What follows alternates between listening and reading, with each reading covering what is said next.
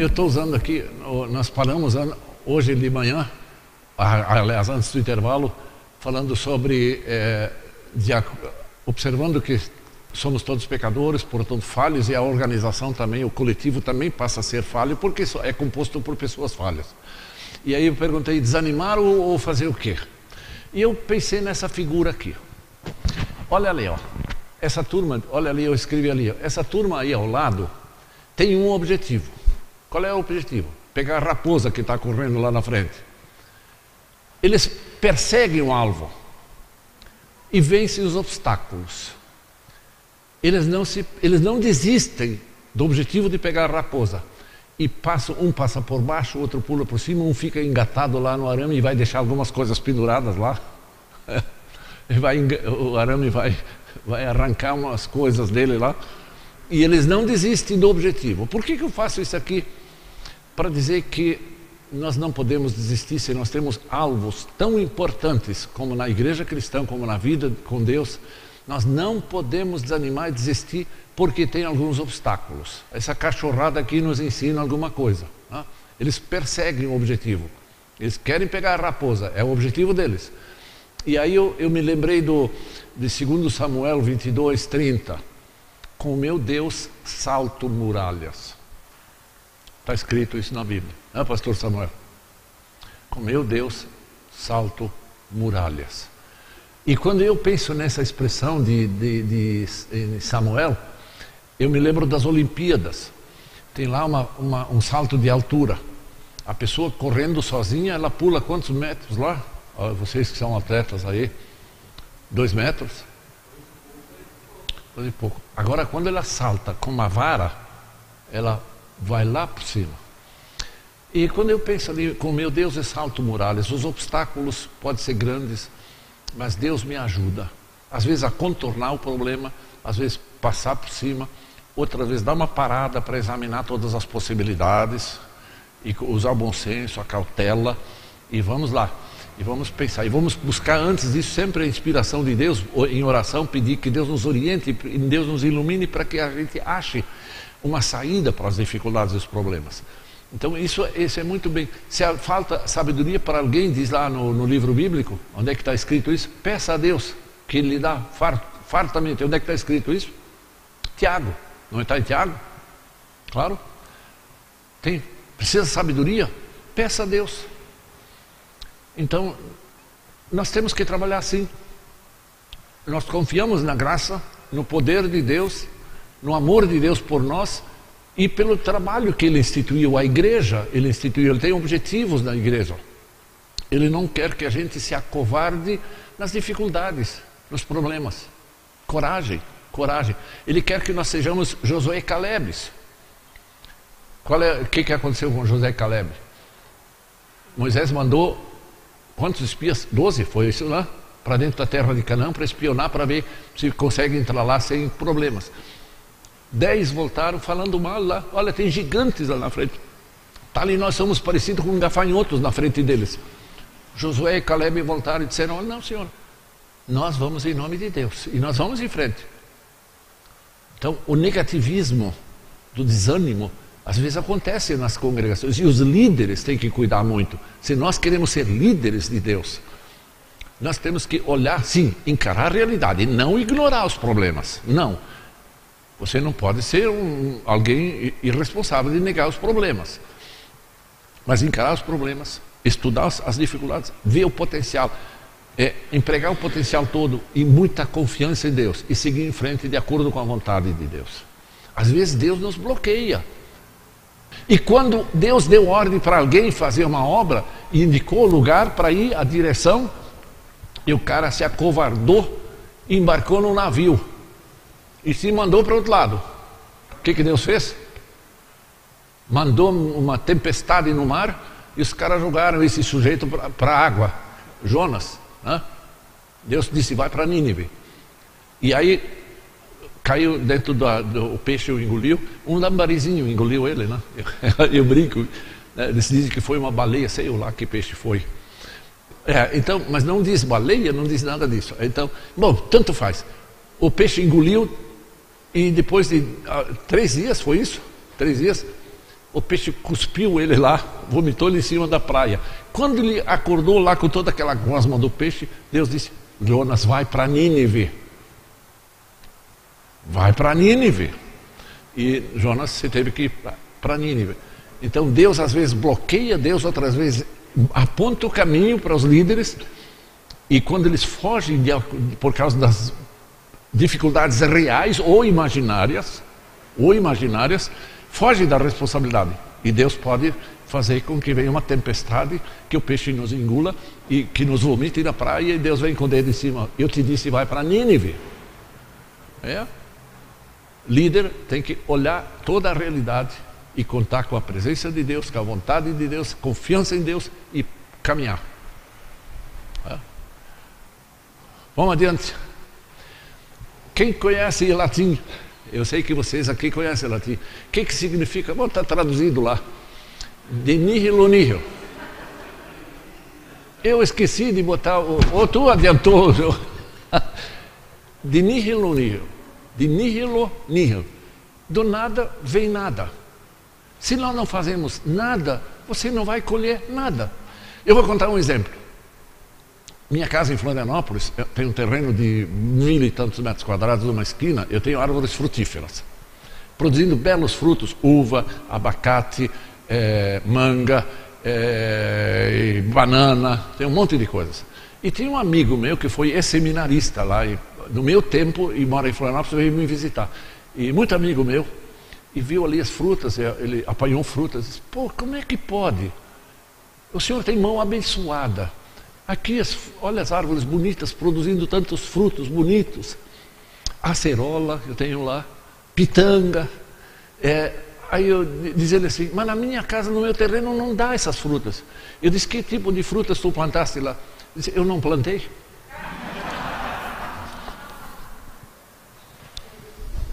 Quer colher?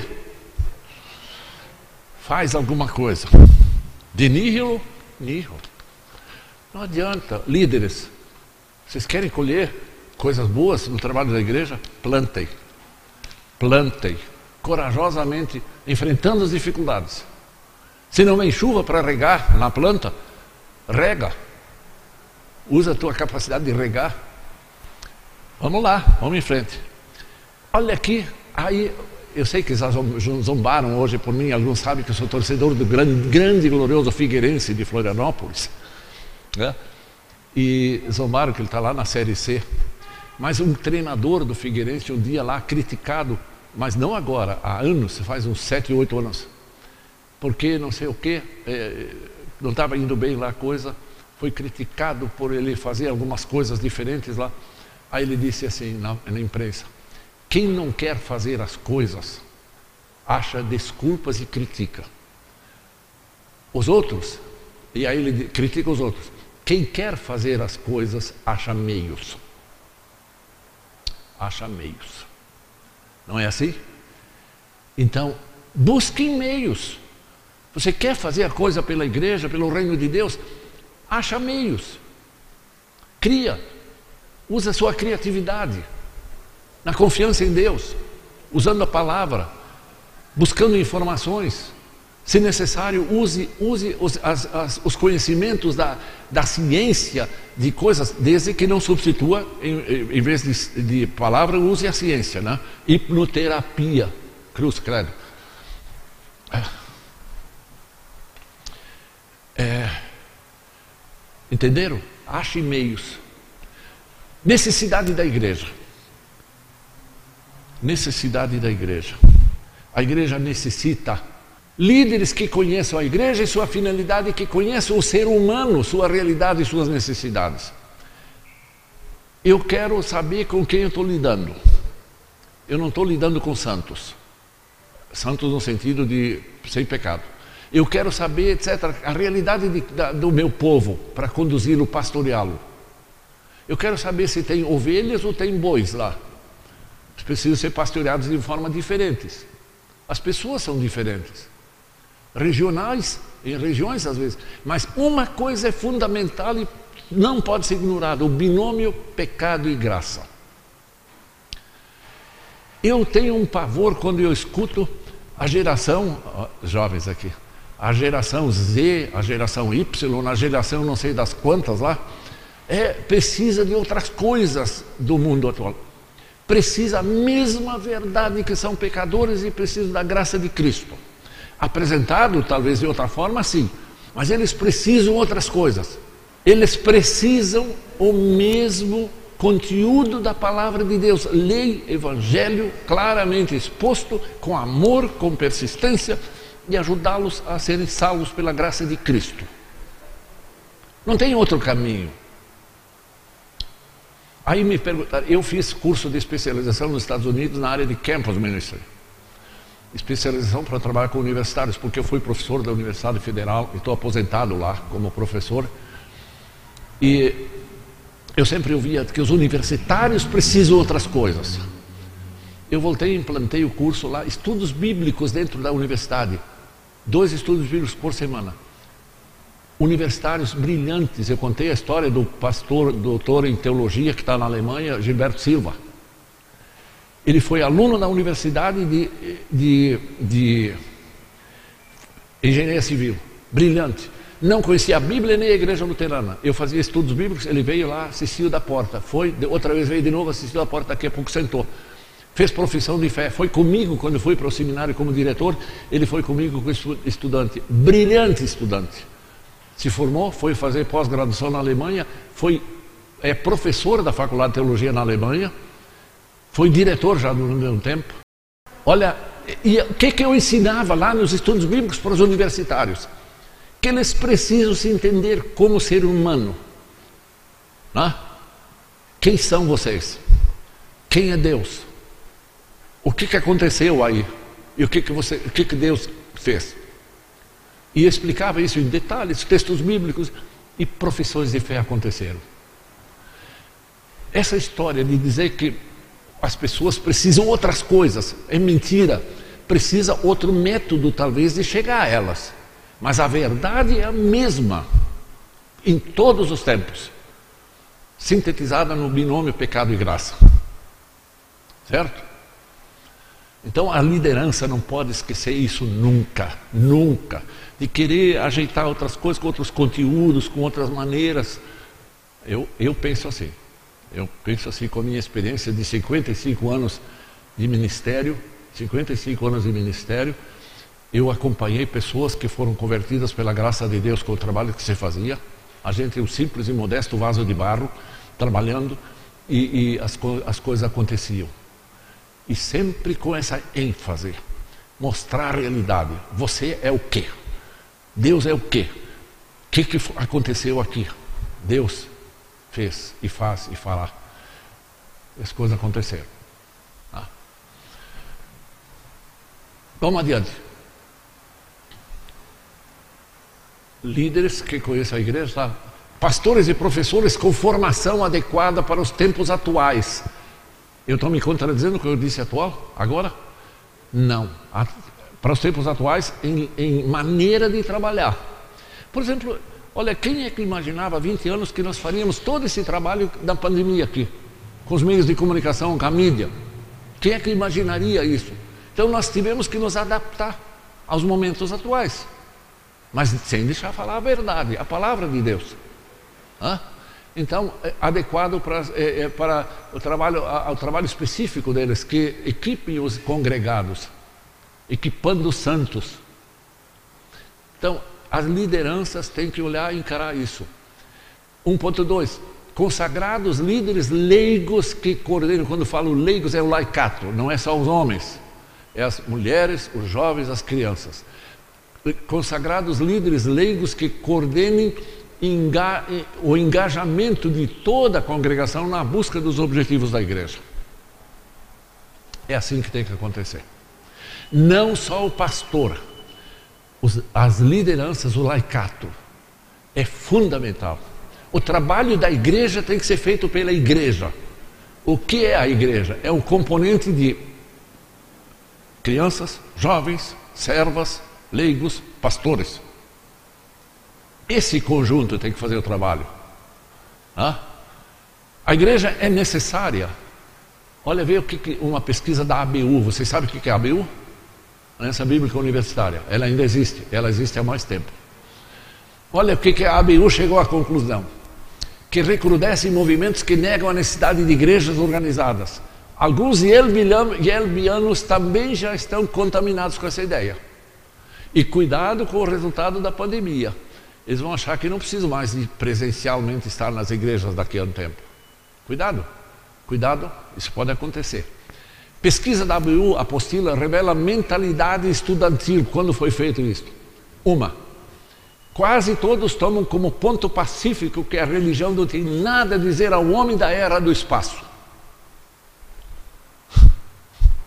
O coitado é pecador como foi Adão e Eva. E se acha agora o tal, só porque foi para a lua. O que, que é isso? Que absurdo. Ele se acha, não, agora, agora é, é, não precisa mais disso. B. Reações negativas ante o cristianismo nominal, feito pesquisa entre universitários. Eu conheço, já experimentei o quê? Igreja, cristianismo. Já experimentei. Segundo, fiquei escandalizado, eu sintetizei aqui, né? Escandalizado devido às divisões entre igrejas. Como se Deus é culpado disso? Eu não preciso de Deus, porque esse escândalo de igrejas, é, divisões de igrejas. Terceira, a incoerência dos cristãos professos. Olha só, isso lá tem um capítulo um, grande. Eles dizem, professam que amam a Deus, que fazem isso, que tem, seguem o caminho de Deus, são, mas saem da igreja, fazem absurdos lá fora, como qualquer um, e não, não se, o povo não sente a diferença entre o cristão e o não cristão, no trabalho, na, na, na rua, no lazer. Dizem eles, os universitários, a incoerência entre teoria e prática. É verdade isso? É um problema hoje? Eu não sei. Vocês que devem saber. Eles ah, chegaram a essas conclusões. E isso nos, nos leva a refletir sobre o que está acontecendo conosco, com a igreja, com os cristãos. Não podemos precisar, necessariamente precisamos aceitar as conclusões deles, mas eu acho que eles chamam a atenção, atenção para algumas coisas, tá? que nós precisamos refletir sobre isso. Argumenta-se que a igreja precisa falar ao homem do século XXI e ir ao encontro de suas ansiedades e angústias do século XXII.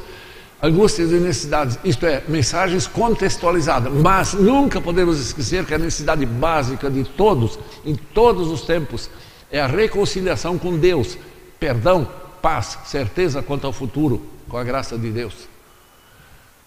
Importante, o entendimento e a aceitação do binômio pecado e graça é absolutamente necessário para que o ser humano de todos os tempos, de todos os tempos, isso precisa ficar claro e nós precisamos ser fiéis a isso. Tá? O que é esse binômio? O cristão, os cristãos precisam desenvolver uma vida de santificação crescente, sinergismo não se salvou por uma santificação por obras?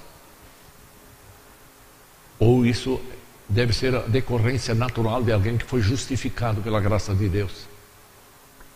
Também para não escandalizar, como os universitários falaram, né? por incoerência entre teoria e prática. Né? É sério, é sério. O que, qual é o testemunho não verbal que estamos dando lá fora? Testemunho verbal, tudo bem. Você fala que ama Jesus Cristo, que Jesus te ama, que tu é salvo por graça. Eu fui salvo. Lembra, hoje antes do meio-dia, eu perguntei: por que somos salvos e para que somos salvos? Hã? É isso aí. Vamos adiante. É para reflexão. A igreja precisa conscientizar os membros sobre a sua importância e sobre a realidade dos cristãos, humildemente confessar que ainda somos pecadores e carentes da graça de Deus, não ostentar orgulho e vaidade diante dos não cristãos. Nós somos cristãos, nós somos os tais. Não. Confessar com humildade, eu fui redimido pela graça, eu sou pecador igual você que não crê ainda, mas eu sou agraciado por Deus, não por meu merecimento. Eu estou feliz porque Deus fez isso em mim. Eu não sou diferente de que você. Você é pecador, eu também sou. Mas agora eu sou filho de Deus. conforme João, João capítulo 1, deu-lhes o poder de serem feitos filhos de Deus, a saber os que creem no seu nome, no nome de Jesus. Né? Então, essas verdades fundamentais, um líder precisa ter a capacidade de analisar a situação em que se encontra, a sua situação, igreja, departamentos, grupos que lidera, etc. Precisa conhecer o alvo ou a meta a ser alcançada e as forças, tanto restritivas como impulsoras. Sempre existem forças eh, restritivas que tentam barrar o crescimento, o avanço do trabalho mas existem forças impulsoras, e nós vamos ver daqui a pouco. Identificadas estas forças, tanto as restritivas como as impulsoras, promover um feedback, avaliação e realimentação para que as forças restritivas sejam superadas, minimizadas, vencidas, eliminadas pelas forças impulsoras. Forças impulsoras versus forças restritivas. Você vai analisar sua congregação situação atual e tem uma situação desejada de acordo com a, com a vontade de Deus. Uma congregação, como é que Deus quer que seja. Mas você examina a situação atual, se confunde com a situação desejada só um pouco. E tem muita coisa para avançar. Esse é um processo de, de, análise de forças impulsoras restritivas em qualquer trabalho, em empresas, em qualquer lugar. Exemplo, é, situação desejada é o 100%. 50% de desvio, imagina o segundo quadro lá, deve ser solucionado. 50% da situação atual. Então, temos que descobrir quais são as forças restritivas e quais são as impulsoras dentro do trabalho de igreja. E aí, batalhar contra as forças restritivas e trabalhar com as forças impulsoras. Quais são? Vamos adiante necessidade de eliminar, identificar e eliminar as forças restritivas, do outro lado, identificar, valorizar, dinamizar, desenvolver e empregar as forças impulsoras. Um exercício corajoso, pelo que eu vou mostrar agora. Tem que ser um exercício corajoso porque nós temos que, às vezes, enfrentar nós mesmos, numa avaliação. Eu vou usar, antes de demonstrar quais são as forças, eu vou dizer métodos e técnicas básicas de planejamento de uma indústria. Imagina uma fábrica de, de, que produz bombons, chocolate. O que, que acontece? Tem a entrada aqui matéria-prima. O que, que entra lá? Na máquina lá? Cacau, açúcar, que mais? Não sei o que, que entra tudo lá. A fórmula para produzir um bom, bom chocolate. Vai para a indústria que processa esse, essa entrada desse, dessa matéria-prima. A saída produto. Um bom chocolate, um bom bombom. Mas de repente sai uma meleca lá, em vez de uma barra de chocolate bem feita. Sai uma meleca lá, deu tudo errado.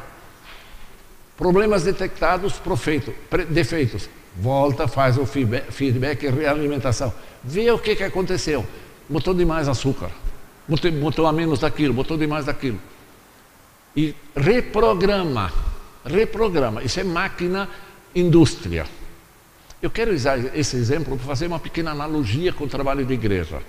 Não funciona identicamente. Por ali, ali tu planeja, calcula. Na igreja você não tem esse cálculo de ver, ver os resultados que o Espírito Santo vai produzir.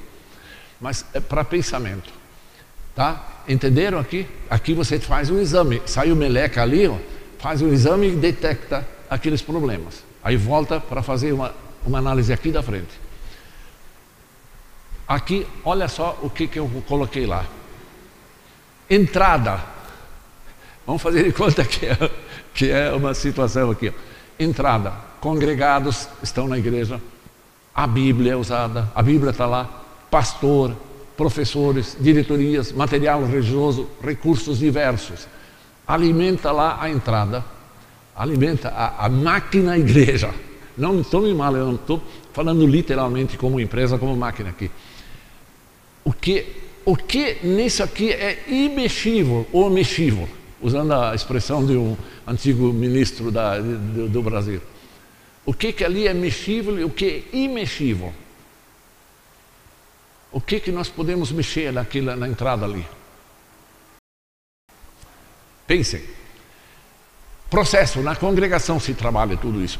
a Bíblia, os pastor trabalha, os professores, diretorias, materiais religiosos impressos, etc, etc. Entra lá. O que, que você espera com todo esse investimento, essa força que entra lá? Você espera a saída congregados consagrados. Um bom chocolate. Hã? Mas dá uma meleca. Sai uma meleca. Qual é a meleca? eles, congregados, etc., se espera que sejam interativos, missionários, ofertantes, etc., que participem do trabalho.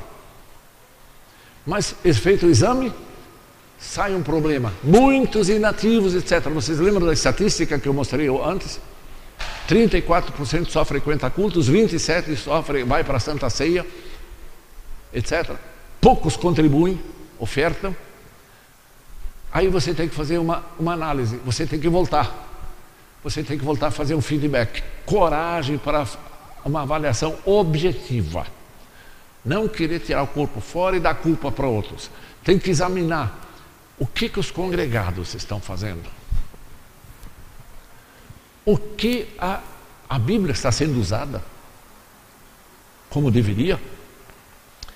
professores de escola dominical, professores de estudos bíblicos estão se empenhando para fazer isso com tal. Material religioso está sendo usado, editora Concórdia, lá vocês têm a literatura lá e outras coisas. Recursos diversos. O pastor está fazendo o seu serviço como deveria, ou está sendo desviado para outras atividades, etc., que, que caberiam ao laicato? Ou se acomodou? Então tem que analisar eu ali dentro, qual é a minha responsabilidade? E eu estou funcionando, estou falhando? Ah? E realimentar tudo, e para que saia lá os interativos, missionários, ofertantes sejam consagrados. Esses exames, essa avaliação precisamos fazer frequentemente. A liderança de igreja, sejam pastores, liderança do laicato, precisam fazer no mínimo uma vez por ano uma avaliação honesta, sincera. E se possível, reunir todo mundo no sábado o dia todo e fazer uma avaliação numa roda grande e dizer: vamos nos colocar aqui honestamente diante de Deus e diante de nós. Vamos fazer uma avaliação de todos nós. O que, que nós podemos melhorar? Isso é tarefa de liderança. A maior força impulsora é o Espírito Santo na, na vida da igreja. Tá? Bom, então vamos, vamos lá. Cada congregação, departamento ou comissão precisa analisar então quais são os nossos objetivos, verificar a percentagem do desvio desse objetivo, no quadro anterior lá, né? Quais são as forças restritivas que impedem Quatro, quais são as forças impulsoras que podem melhorar a obtenção dos resultados almejados? Cinco, determinar o que, quem, os recursos, quando, onde, etc., da implantação do que foi estabelecido. Sexto, periodicamente novas avaliações e um feedback. Periodicamente. Imprescindível para ser um bom líder. Bom, aqui eu quero, antes disso, deixa ainda no anterior, eu, sabe que eu tenho um hábito, não sei se é bom ou mal, quando eu tenho que esperar no aeroporto, muito tempo, a gente tem que ir lá duas horas antes, ou não sei quanto tempo, e ficar sentado sem fazer nada, eu busco um jornal ou um livrinho naquelas livrarias que tem lá. Aí eu estava passando lá e encontrei esse livrinho aqui, ó. Eu estava preocupado com, com o assunto, né?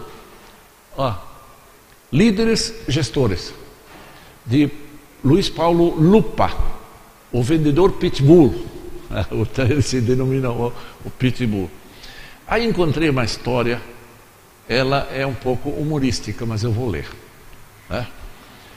Ela, ele, ele relata aqui, a sublinhei, rabisquei tudo, ele diz assim: Um bebê recém-nascido foi encontrado na porta de uma grande empresa, de uma indústria. E logo esse bebê foi levado para a diretoria da indústria e essa diretoria emitiu um seguinte comunicado para todos os funcionários da indústria grande que tinha lá.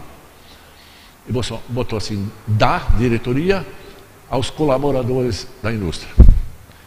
É, o escrito da, do, do, da manifestação da diretoria foi o seguinte: acusamos o, recebimento, acusamos o recebimento de um recém-nascido de origem desconhecida. Forme-se uma comissão para estabelecer Dois pontos. Um, se o achado é produto da casa, da, da, da indústria. Dois, se algum funcionário da casa está envolvido. Após um mês de investigação, concluímos que o bebê não pode ser produto desta empresa, pelos motivos que seguem. Veja agora a, a, a, a brincadeira do, do cara que escreve. Primeira conclusão: nesta empresa nunca foi feito nada com prazer ou com amor. Dois, nesta empresa jamais duas pessoas colaboraram tão intimamente entre si para produzir um produto tal. Três, aqui nunca foi feito nada que tivesse pé nem cabeça. Quarto, nessa empresa jamais alguma coisa ficou pronta em apenas nove meses. É uma crítica, né? A, a situação da, da, da coisa. É uma brincadeira. Falta tudo, não é mesmo? Ele escreveu assim: Nesta empresa, o sucesso é uma visita que nunca baterá na porta, porque falta gestão. Se você está na, em busca de uma pessoa de sucesso, é bom que sejamos bem alinhados com os seguintes predicados. Ele lista aqui. Eu não vou precisar ler. Isso aqui ele não escreve para a igreja, isso aqui, para empresas. Então eu achei essa história assim, interessante ah, para nós. Vai adiante. Imprescindível para ser um bom líder, conhecer a igreja, o ser humano. Isso já falamos hoje. Vamos adiante eu, faço de propósito algumas lembranças, sempre lembrando de novo o que foi lá, é uma forma didática que eu uso. O que é igreja? Instituição divina, a igreja é uma. É, quando o Novo Testamento usa a expressão igreja, geralmente refere-se a ela como alvo visivelmente existente e administrado sob a terra. Textos lá. Os apóstolos mencionam, todos os textos lá que os apóstolos mencionam. Ângelo Danielon, no livro No Princípio, diz que Deus criou o homem para viver em, em duas dimensões, finalidades. Isso aqui eu quero é, que vocês entendam. Ele escreve, é um pensador francês, Ângelo Danielon, No Princípio, traduzido para o português. Primeira dimensão, ele diz: o homem deveria ir a Deus e tributar-lhe todo louvor, honra e glória em nome de todas as outras criaturas da plateia, da, do planeta, desculpe, aquelas criaturas inferiores a ele, desde árvores, animais, peixes, eh, pedras, tudo são criaturas inferiores, que estão destituídas de vida racional e espiritual. Em segunda dimensão, ele sendo um ser superior a todas as outras criaturas, Deus lhe deu uma missão: administrar a terra com todos os seus componentes, em nome do Senhor Deus Criador dos céus e da terra, fazendo tudo de acordo com a vontade do Senhor. Numa dimensão, diz ele, ele vai, ele vem de Deus como administrador dos demais, cuida do jardim do Éden, né? lembra lá de Gênesis? E na outra dimensão ele volta inteligentemente e volta a Deus para glorificar Deus inteligentemente, que, tal, em nome de todas as criaturas. E aí eu fiz um, um gráfico ali, fa, fa, passa adiante, ali. Primeira dimensão, ele vem da, da, ele representa as criaturas inferiores, o homem então vai a Deus para louvar Deus. Na segunda dimensão ele vem de Deus para administrar. E aí ele diz assim, ele chega a uma conclusão um homem criado por Deus. Com o pecado, sobrou apenas um escombro do homem, que se nega a glorificar Deus e se nega de administrar em nome de Deus as coisas outras. Isso é um escombro de ser humano, não é o ser humano criado por Deus. Ele é muito violento lá nas expressões dele. Né? Então, é, é muito interessante, passa adiante. E aí eu falo assim: o que, que Deus faz com a sua palavra? Qual é o plano de Deus? Deus refaz o homem através da obra de Jesus Cristo. Tá? Volta em perfeita imagem divina aqui no mundo. É a imagem divina. Veja o texto bíblico. Ele refeito em conhecimento. E vos revestiste do novo homem que se refaz para o pleno conhecimento, segundo a imagem daquele que o criou. Segundo, refeito em justiça e retidão e vos revistais do novo homem criado segundo Deus em justiça e retidão procedentes da verdade. Qual é a verdade? Do ponto acima. A partir do conhecimento adquirido é uma nova criatura, pela graça de Deus. João, etc. Refeitos em liberdade. Ah? Então, o plano de Deus é este de refazer o homem caído. Lá Danielu disse que ele virou escombro. E aqui Deus refaz o homem com todo o seu plano de refazer o homem com a vinda de Cristo. Veja que coisa fantástica. Deus, eu vou chamar isso de uma palavra, recria o ser humano. Isso é uma expressão certa. O que, que diz lá? É o lavar regenerador. O que, que é regenerar? Regenerador é recriar, gerar de novo, não é assim? Então, veja que obra fantástica. E nós, e nós somos convocados como líderes de igreja para sermos agentes em nome de Deus nessa função. Veja que função impressionante Deus nos delega. Que privilégio nós temos. Deus nos refaz como criaturas divinas e filhos de Deus. Quem de vocês tem a, a ARA aqui, a, a tradução? Alguém tem? Quem tem? A, a, pegue, pegue esse texto lá, por favor. E pegue no microfone e leia com toda a clareza possível. Mas para, assim que eu dizer pare, tá? Leia uma palavra e digo pare. Quem vai ler? Quem vai ler? É, pega o texto de, na, na, tradução ARA, é, sabe qual é a ARA? Não é a NTLH, não é a NA nova. Romanos 10, Escute, 13. Bem, bem claro, bem forte. Porque todo aquele que invocar o nome do Senhor será salvo. Tá, parou. Invocar. Lembre da palavra invocar. Leia adiante. Como, porém, invocarão aquele em quem não creram? Invocar, para invocar, precisa crer. É uma condição para invocar. É ter fé. Vai adiante. E como crerão naquele de quem nada ouviram? Opa! Salvo, invoca, quem invoca tem que crer. Para crer, para chegar à fé, tem que ouvir a palavra. Vai adiante. E como ouvirão se não há quem pregue? Como é que vão ouvir se não tem quem pregue? Quem não anuncia? Vai adiante. E como pregarão se não forem enviados? Se não forem enviados, para aí por enquanto. Agora passa adiante. Olha, olha as etapas que Paulo apresenta. Vai adiante. O, a escada cresce, cresce, cresce, salvo. Olha onde é que começa. Deus quer enviar pessoas ao mundo. Quem são? Que pessoas são essas? Vós sois nação santa, a fim de proclamar as virtudes daquele que você chamou das trevas para a maravilhosa luz. Vocês são enviados por Deus ou são só o pastor? Todos. Para quê? Para pregar, para anunciar a palavra. Se vocês pregam, as pessoas têm chance de ouvir. Quando tem chance de ouvir, o Espírito Santo trabalha através desse processo, eles chegam à fé. Desde o batismo, ou ouvindo a palavra, mas depois, como adultos, que não teve chance de ser batizado antes. E aí, quando a pessoa crê, ele invoca Deus. E quem invoca Deus é salvo. Perceberam a, a, a escada, o nosso trabalho? E aí, agora clica adiante. Em que estágio ou estágios há a participação da liderança leiga, do laicato? Onde é que, em que parte o, o, o laicato participa ali, desse processo? Vocês se sentem enviados? Tá, ali vocês participam. Vocês anunciam a palavra pra, de todas as formas possíveis? Sim. Vocês ouvem? Não. Nesse processo, não. Vocês anunciam. Eu estou falando de quem anuncia, de quem. Vocês, vocês creem, claro que creem, mas vocês participam da, de que outro creia. Isso é ação do Espírito Santo. Vocês invocam em nome da pessoa, vocês até podem orar pelas pessoas. Vocês participam da salvação? Não, é Deus que faz isso. Então vejam, nosso trabalho dali, do laicato, todos nós, é começar a fazer aqui embaixo. Você se sentir enviado e começar a falar. Pregar de todas as formas, forma verbal e não verbal a palavra.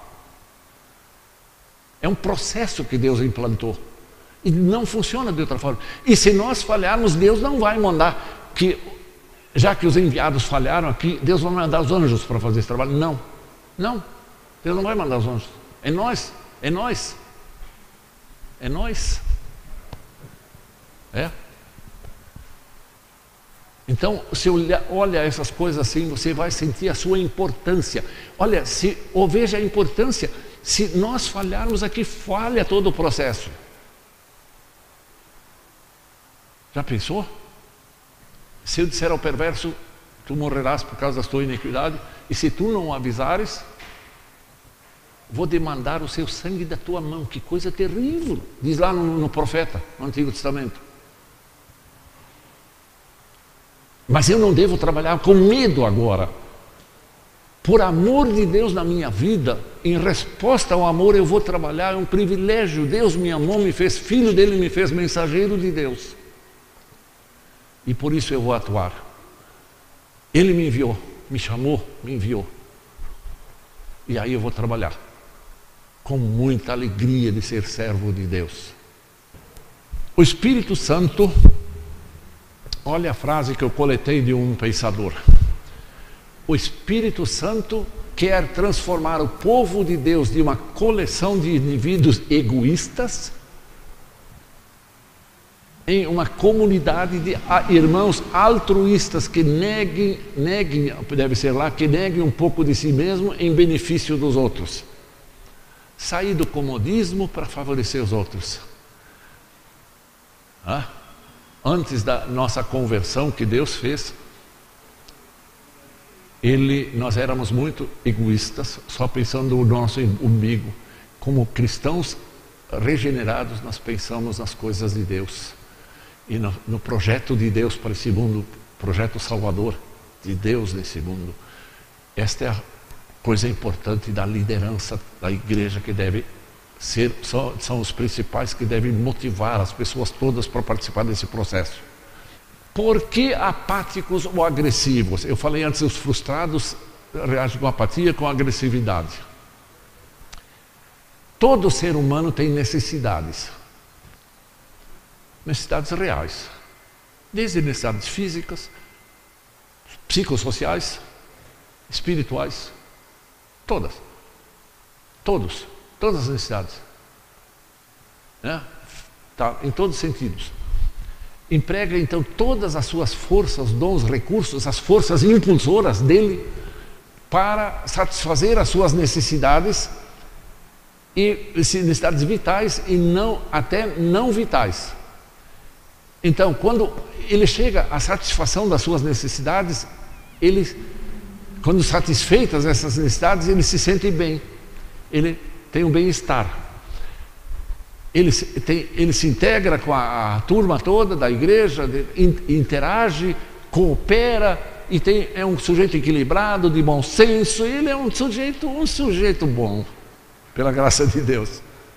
Agora vê o que, que vai acontecer no quadro adiante.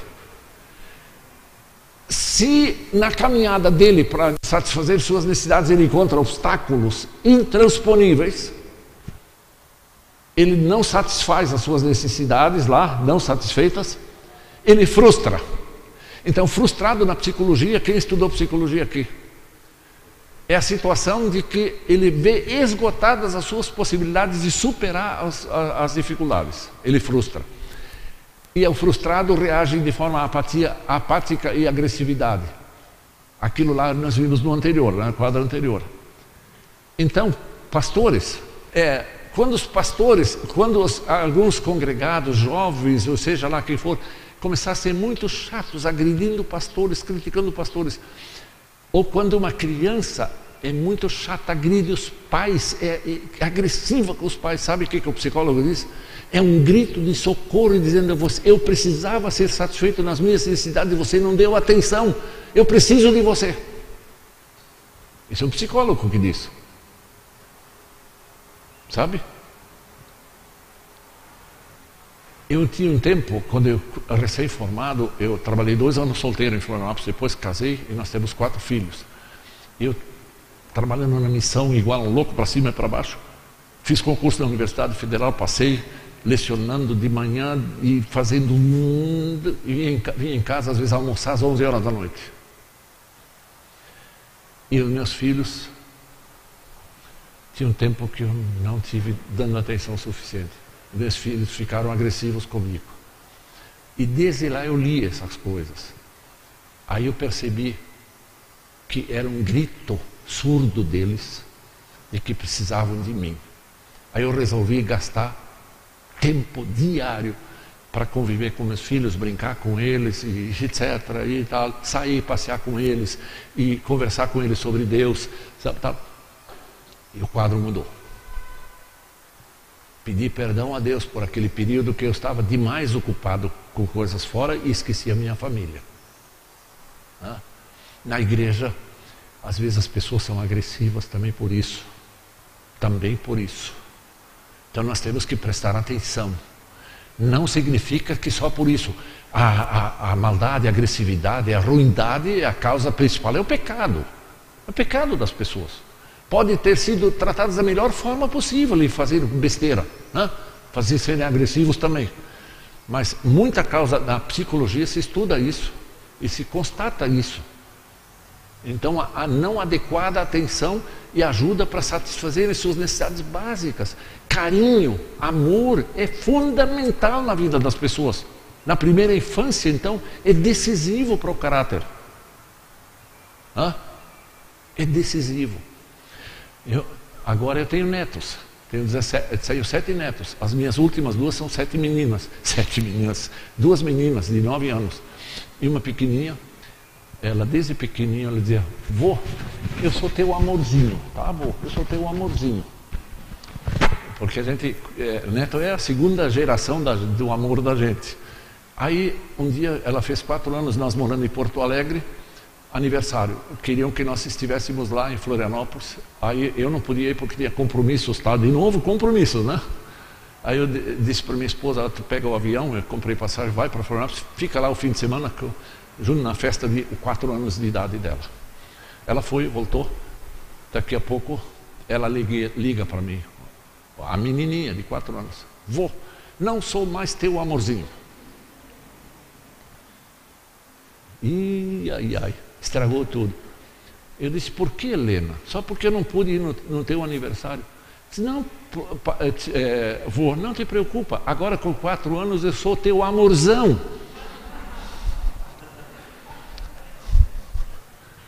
solucionou o meu problema. Então, veja, ela, a, a, o carinho faz com que a pessoa tenha um bom relacionamento com a gente. Na vida pastoral, o carinho pastoral para com as pessoas. As lideranças demonstrar carinho, mesmo para aquelas pessoas, às vezes, que são chatos da congregação. São os cri-cri na congregação, são fofoqueiros na congregação. Vai ao encontro deles com amor, com carinho. E dá uma chance para essas pessoas para não ficarem insatisfeitas nas suas. Elas têm necessidade de carinho e de amor. Além de boa alimentação, casados, vida sexual. Ninguém se espanta aqui, né? Vocês jovens não se espantam com isso, não, né? É, é, é todas essas situações globais do ser humano, integrais. Eu já tive que tratar casos de, de casais que o homem não dava atenção suficiente para sua esposa no sentido sexual. A mulher ficava chata, dava-lhe pontapé. Até que o cara foi chamado a atenção, olha, o que, que você está fazendo com a sua esposa? Está ignorando ela? É, necessidades básicas, vitais, importantes, são coisas que os líderes da igreja precisam prestar atenção na sua vida, na vida pastoral, como todos, ver o ser humano do outro lado, ou junto dele, que tem essas necessidades criadas por Deus. Deus formou o ser humano assim, que precisa dessas coisas. Precisa de alimentação adequada. Precisa de carinho e de amor. Por isso Deus amou o mundo de tal maneira que entregou seu filho por amor etc, etc, etc. Ele instituiu o casamento. E diz em, em 1 Coríntios 7, lá vocês têm a descrição do, do, do, casamento lá, né?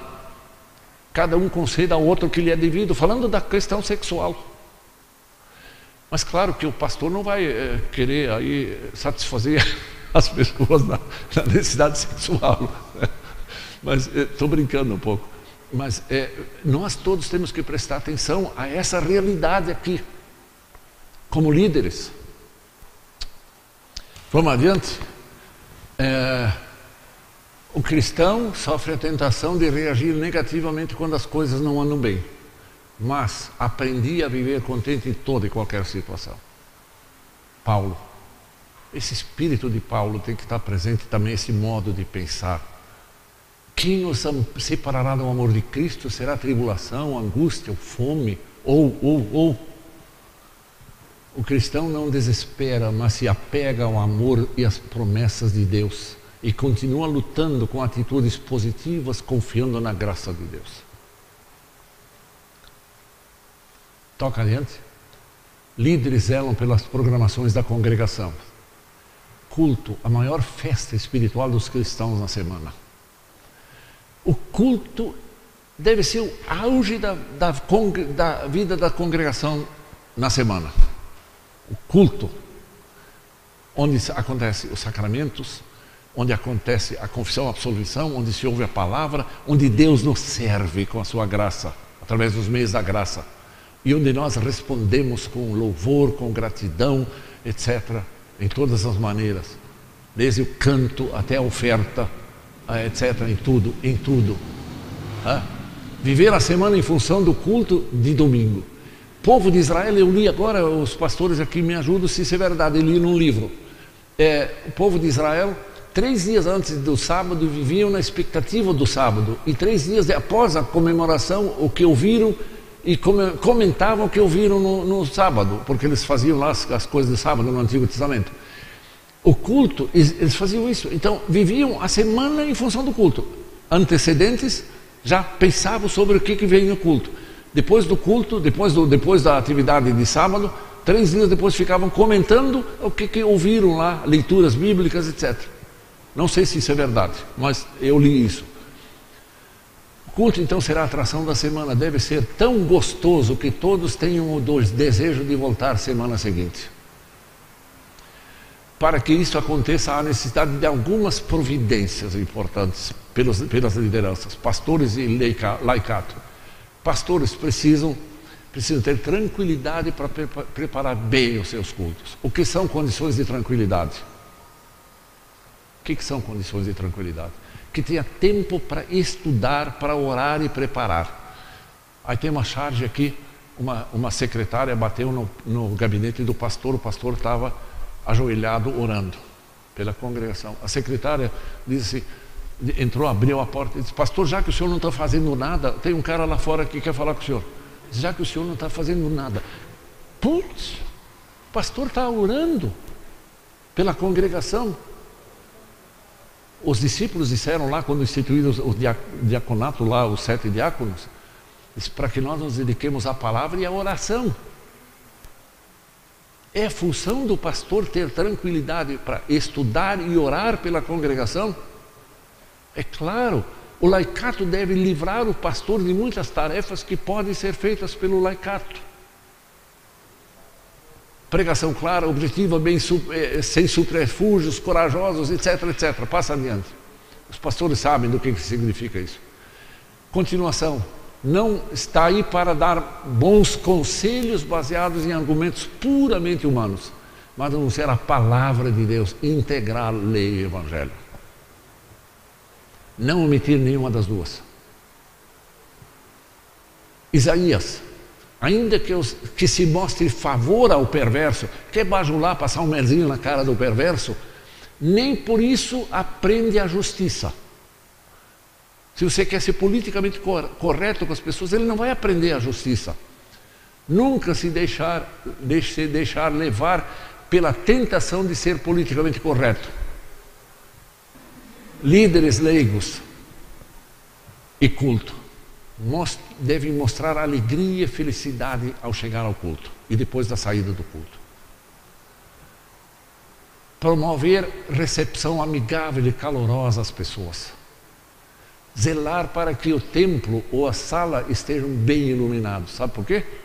Para pegar no sono, como a penumbra é muito fácil. Pegar no sono. É. Ainda mais se o pastor prega 30 minutos, aí eu, é fácil cair no sono quando está tudo na penumbra. Preparar o altar com carinho e capricho. Cultivar, é, cultivar conversas adequadas antes e depois do culto. Não xingar governos, juros altos, desemprego, baixos salários, tempo ruim. na porta da igreja e na saída da igreja. São líderes que têm que cuidar isso. É, tratar as questões administrativas nas ocasiões certas, não nos anúncios no final do culto. Ah, acabou o culto, agora vamos ver o que, que nós vamos fazer no próximo domingo, temos o almoço. Vamos fazer meio frango, churrasco ou vamos fazer linguiça assada? Ou vamos fazer um carreteiro? Ah, estraga todo o ambiente bonito do culto, os caras vão para casa com aquela linda mensagem apagada, preocupado com meio frango, não sei com o quê. Coisas administrativas se faz, faz fora do no momento do culto, em assembleias ou em reuniões de diretoria, mas não na sequência do culto, quando o pastor ainda está de talar aqui, fica discutindo aqui com o que, que deve fazer agora administrativamente. Não é hora. Não é isso que se faz. E acontece em muitos lugares. Acontece em muitos lugares. Que estraga muito a lembrança das coisas bonitas do culto quando se vai para casa. Sabe? É certo isso. Tratar as questões administrativas das ocasiões zelar pela pontualidade, início e término.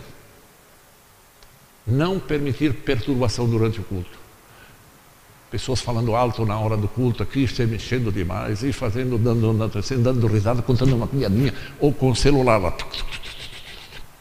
Os jovens são muito prontos para isso, né?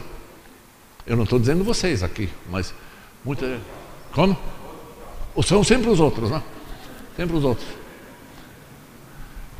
Passa adiante. Líderes, não falam alto no templo antes do culto.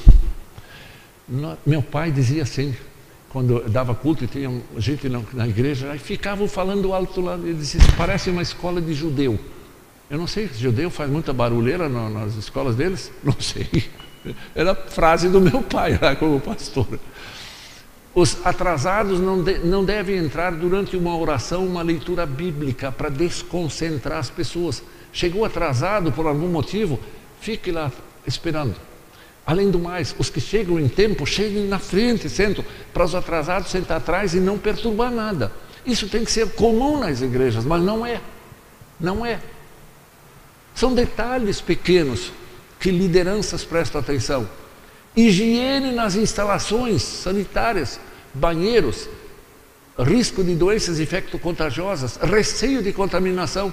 Eu ouvi semana passada um casal, mais ou menos idoso, disse: Nós não vamos mais naquela igreja, naquela congregação, não vou citar o nome, porque quando a gente precisa de banheiro, é uma nojeira, é uma nojeira para se entrar no banheiro, na, na coisa e nós temos necessidade de ir ao banheiro, como é que nós vamos fazer?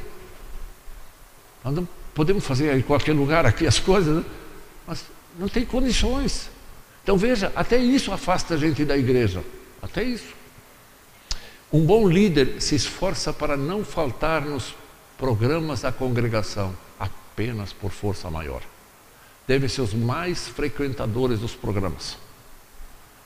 Líder que é líder, vai na frente e mostra pontualidade, frequência regular, mostra tudo. Tá? Conceito: o que é disciplina eclesiástica? É um processo de recuperação de pessoas e não de punição e xingamento do que falhou. É uma tentativa de, de recuperar pessoas que tropeçaram, de aperfeiçoamento, de administração e de ordem da congregação. O objetivo não é punir, é uma ação evangélica de amor, de recuperação. Concorda?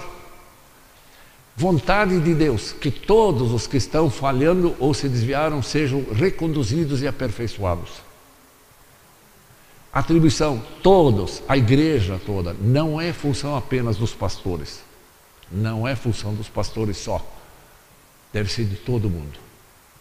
Esta tarefa precisa de muito, ser muito mais praticados na IEL, praticada na IEL. Vejam quantas coisas para liderança que nós precisamos prestar atenção. Eu não sei se vocês vão lembrar um quinto de tudo que nós estamos falando desde hoje de manhã, mas temos que nos conscientizar de um monte de coisas. Vamos adiante.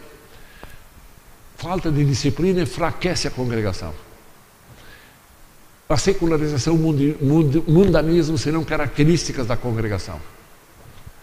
A congregação pode cair acriticamente num padrão de vida semelhante ao mundo. Quarto, pessoas interessadas em participar da igreja e que têm o desejo de encontrar uma vida diferente, percebendo a triste realidade da conformidade da vida dos cristãos com a vida do mundo, podem escandalizar-se e desistir de, da intenção. Verdade, eu sei de muitos exemplos disso. Pessoas dizem, não, não, ali eu não vou mais, porque é uma contradição. Os caras falam em Deus santo, nós somos pessoas santificadas, mas vivem como não santificadas. Escandalizam. Sabe? Olha aqui, isso é um livro da Igreja de Confissão Luterana. Ele diz assim: igreja introvertida. O que é introvertida? Só pensa no seu umbigo, só interno. Introvertida é a que põe sua própria sobrevivência acima de sua missão, sua própria identidade acima da tarefa, suas preocupações internas acima de seu apostolado, seus rituais acima de seu ministério. A igreja introvertida substitui testemunho por celebrações. A igreja introvertida é um corpo apóstata, pois nega a qualidade essencial da igreja, o testemunho de reconciliação do mundo. Onde o culto é divorciado da missão, essa introversão é frequente. A congregação cristã torna-se um grupo, então um grupo de pessoas que praticam exercícios religiosos. Ela não tem mais parte da missão de Cristo para o mundo, comportando-se assim como um clube religioso, preocupado com seus membros, mas com pouca responsabilidade pela vida da comunidade no sentido mais amplo. O grupo cultico fomenta e desenvolve a vida espiritual de seus membros em isolamento do mundo. Essa introversão só pode ser combatida e vencida por um impulso igualmente poderoso para fora, que é a maneira pela qual a missão fornece o necessário corretivo. Do livro, do livro lá, é, Culto e Missão, da editora Sinodal. Ilustração. Disse o marido para a sua esposa: se eu amarrasse laranjas nos galhos de um pinheiro, então chamasse a minha esposa e lhe dissesse o seguinte: querida, veja a nossa laranjeira ela diria: Você pendurou laranjas nesse pinheiro. Um pinheiro não produz laranjas e não é por isso que o pinheiro vai se tornar uma laranjeira. Isso parece com o que uma pessoa faz quando vou amarrar um punhado de frutos em minha vida. Frutos, aquilo que o Espírito, né? Vou, pelo, e um pouco de paciência aqui, um pouco de bondade ali, um testemunho aqui, uma oferta na igreja, e assim vou ser cristão. Por isso eu vou ser cristão. Vou ser cristão por isso? Você pode até tentar fazer isso, mas isso não é o torna cristão. Os fariseus já faziam isso no Novo Testamento. Lembre-se, estas coisas são frutos do Espírito Santo agindo na gente. O autor, Poder para Ser Vitorioso, Rick Warren. Não adianta você querer enfeitar sua vida, mas não tem convicção, não tem fé, não faz isso por amor a, laranja pendurada num galho do pinheiro não transforma aquele pinheiro em laranjeira. Hã? Conclusão: estejam alerta, fiquem firmes na fé, sejam corajosos, sejam fortes, que tudo que vocês fizerem seja feito com amor. Tudo que vocês fizerem, em casa, na família, na igreja, na sociedade, seja feito por amor. Dificuldades do trabalho. Isso aqui é uma poesia lembrando Neemias. Vocês lembram da zomba, dos, da de zom, zomba, o, o zambalate, zombou de, dos, do, de Neemias e dos caras? Então o cara fez aqui uma, uma poesia assim. Nem tudo nessa vida é feito de flores. Às vezes alguma notícia nos causa dores. E foi assim que Neemias teve conhecimento da total miséria e desprezo do seu povo que tanto sofria da cidade que estava em ruindade e o seu muro já nem existia, Neemias chorou e se lamentou, mas passados alguns dias ele se levantou, se humilhando, orando e clamando, uma atitude ele tomou. Partiu para Jerusalém e a cidade que estava arruinada novamente edificou. Chegou o momento de reagir e ninguém vai poder impedir. Nenhum cristão deve viver prostrado, porque há uma Jerusalém para reconstruir pois os planos de Deus para nós não passaram e nem vão se perder. Acreditemos e veremos o seu poder. Essa tarefa ele te ajuda a vencer. Chegou o momento de reagir. Não tem impedimento de Zambalate, nem de Tobias para nos deter, pois quem está conosco é maior e tem todo o poder. grande obra ainda vai fazer. Lembrando a história de Neemias. Vai, que o bom Deus tenha misericórdia de nós, nos abençoe, nos fortaleça através dos meios da graça, nos ilumine e oriente com o seu Espírito Santo. Passa adiante. Essa parte chegou ao fim.